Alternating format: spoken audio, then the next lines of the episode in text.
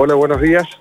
¿Cómo va? Juan, la pregunta, bien, ¿se trasladan los testeos acá, los mismos que se estaban haciendo en el polo sanitario? ¿Es por una cuestión de espacio? ¿De qué se trata? Sí, sí, eh, en el polo sanitario estábamos haciendo un triage pre-ingreso a los hospitales del, polo, fundamentalmente los de adultos, acompañado de un testeo de investigación diagnóstica. Eh, realmente la afluencia eh, voluminosa de personas que realmente colapsaron en un primer momento el sistema bajo situación inhóspita de temperatura, de espera, sin comodidades. Iba haciendo nota mucha gente que había ido preventivamente, que no tenía ningún síntoma. Y mucha gente con síntomas. Y nos pareció una cantidad de personas todos juntas que era peligroso.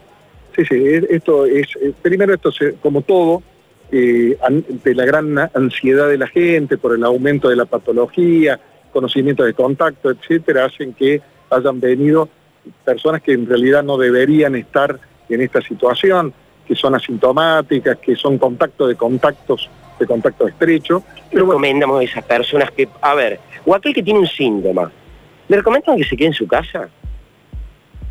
la, persona asintomática tiene que consultar, tiene que consultar al sistema a través del 0800, tiene que consultar al sistema eh, de atención primaria de la salud, de los 100 centros municipales que están a tal efecto, y aquel que tiene la misma consideración de siempre para cualquier patología, aquel que tiene sintomatología más manifiesta, consultar a nuestros hospitales.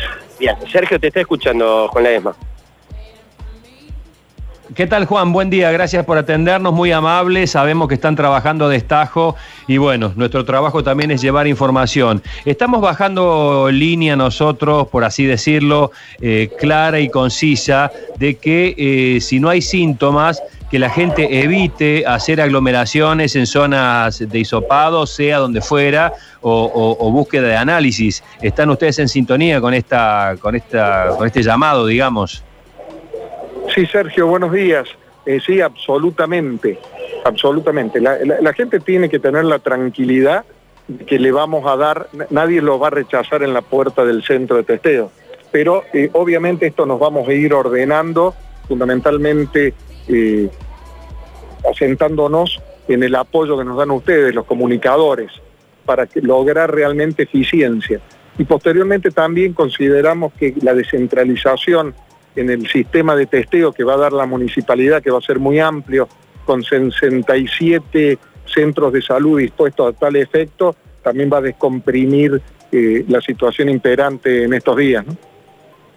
Eh, con respecto a algunos casos de personas que han tenido contactos estrechos con COVID positivo y a las pocas horas han sentido los mismos síntomas y están en casos de COVID-19 sin confirmar. Eh, y están, bueno, eh, con los síntomas fuertes, algunas personas no pueden subirse a un auto y manejar, por supuesto no pueden tener contacto con otra persona, se encierran en sus casas y ¿qué deben esperar? Sí, eh, tienen que comunicarse al sistema, nadie tiene que encerrarse y, no hacer la consulta. Para eso existe el 0800. sí, está complicado, está complicado Ledesma, el, el, tema, porque debe haber muchísima demanda. Sí, sí, sí, sin duda. Eh, existe una, una persona sintomática tiene que conducirse a una atención clínica. que todavía no estamos determinando la, eh, el aislamiento por nexo de las personas, es decir, sos un contacto estrecho, tenés síntomas, guárdate 14 días. No, no ha sido la determinación que hemos tomado hasta el momento como sistema sanitario, fundamentalmente la estructura sanitaria de que la municipalidad ha puesto tal efecto. Bien, Friedman, tenés pregunta. Adelante, Daniel. Eh, doctor Ledesma, ¿en qué casos están comenzando a utilizar los test rápidos que han llegado? Los test rápidos.